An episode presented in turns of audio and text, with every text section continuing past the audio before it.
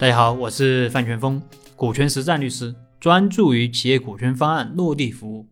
今天给大家分享一个股权激励的案例，这是去年一个老板的咨询。那这个老板是做软件生意的，在外面听了很多股权课，就想给公司的几个骨干做股权激励。那么现在遇到的问题是什么呢？这个老板他拿不准到底是给干股，呃，还是让员工花钱买股。那给干股呢，会不会效果不好？哎，花钱买股又拿不准他们到底会不会买。如果买了啊，万一他们不好好干或者离职了，哎，这股权能不能收回来？其实这也是股权激励中非常常见的一些问题。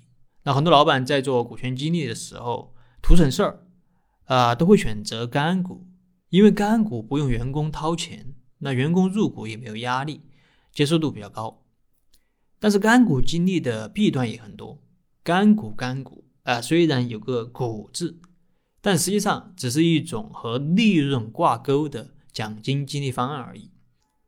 员工不花钱是很难和企业形成真正的捆绑的，啊，特别是公司遇到困境的时候，啊，因为员工并没有花钱买股，所以几乎是没有离职成本的，而这也是干股激励很难留住员工的一个原因。那相反，如果员工愿意花钱入股，那说明员工看好公司，认可公司。员工入股后，一般采用持股平台的方式，那这种啊在工商是有登记的，员工会更加认可自己股东的身份。那我们在进场调研之后发现啊，公司的盈利状况还是比较好的，这几年利润基本都可以达到一千万以上。那老板计划给员工百分之十的股权。在员工访谈侧，呃，发现员工也看好公司，啊，也愿意花钱入股。那么，我们根据尽调访谈和公司的情况，最后，呃，设计了这样一套七股的股权激励方案。呃，方案的核心内容如下：呃，首先，我们会根据员工的岗位和贡献来分配这百分之十的股权。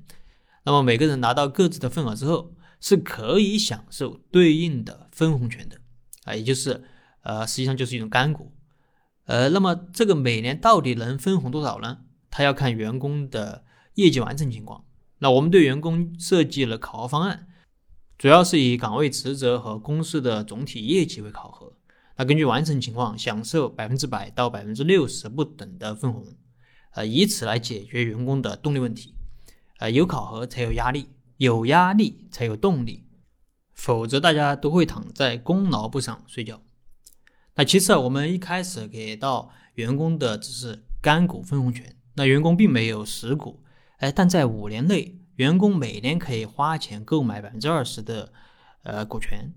哎，有朋友可能会说，哎，我都有干股分红权了，我干嘛还要去买这个股权呢？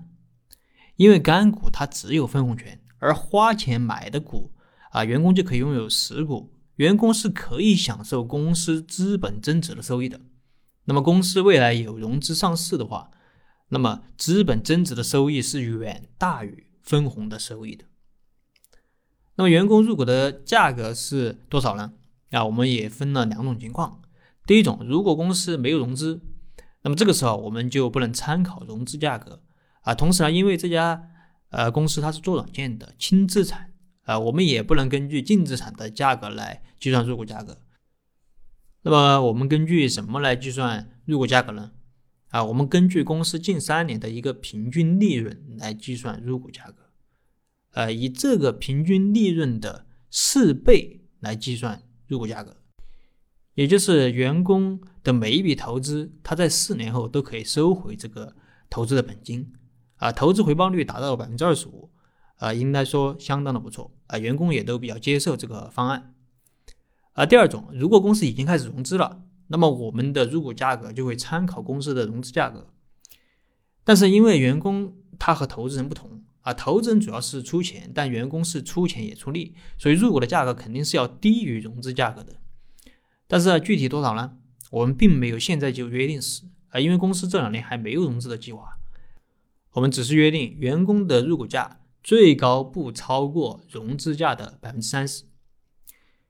呃，另外，如果员工离职，那我们也会按照上面啊这两种情况来回购员工的股权。那比如说，某个员工三年第三年离职了，那么他如果已经购买了他股权的百分之四十的份额，哎，那么如果这个时候公司没有融资，我们就按照利润来计算回购价，啊，回购他的股权；如果公司融资了，我们就按照融资价来计算回购价。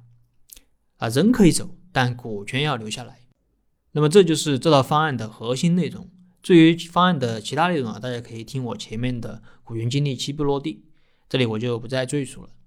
那这套方案在实施后，我们今年在回访的时候，在现在这个大环境下面，啊，公司依然是实现了百分之二十的利润增长，呃，可以说相当的不错。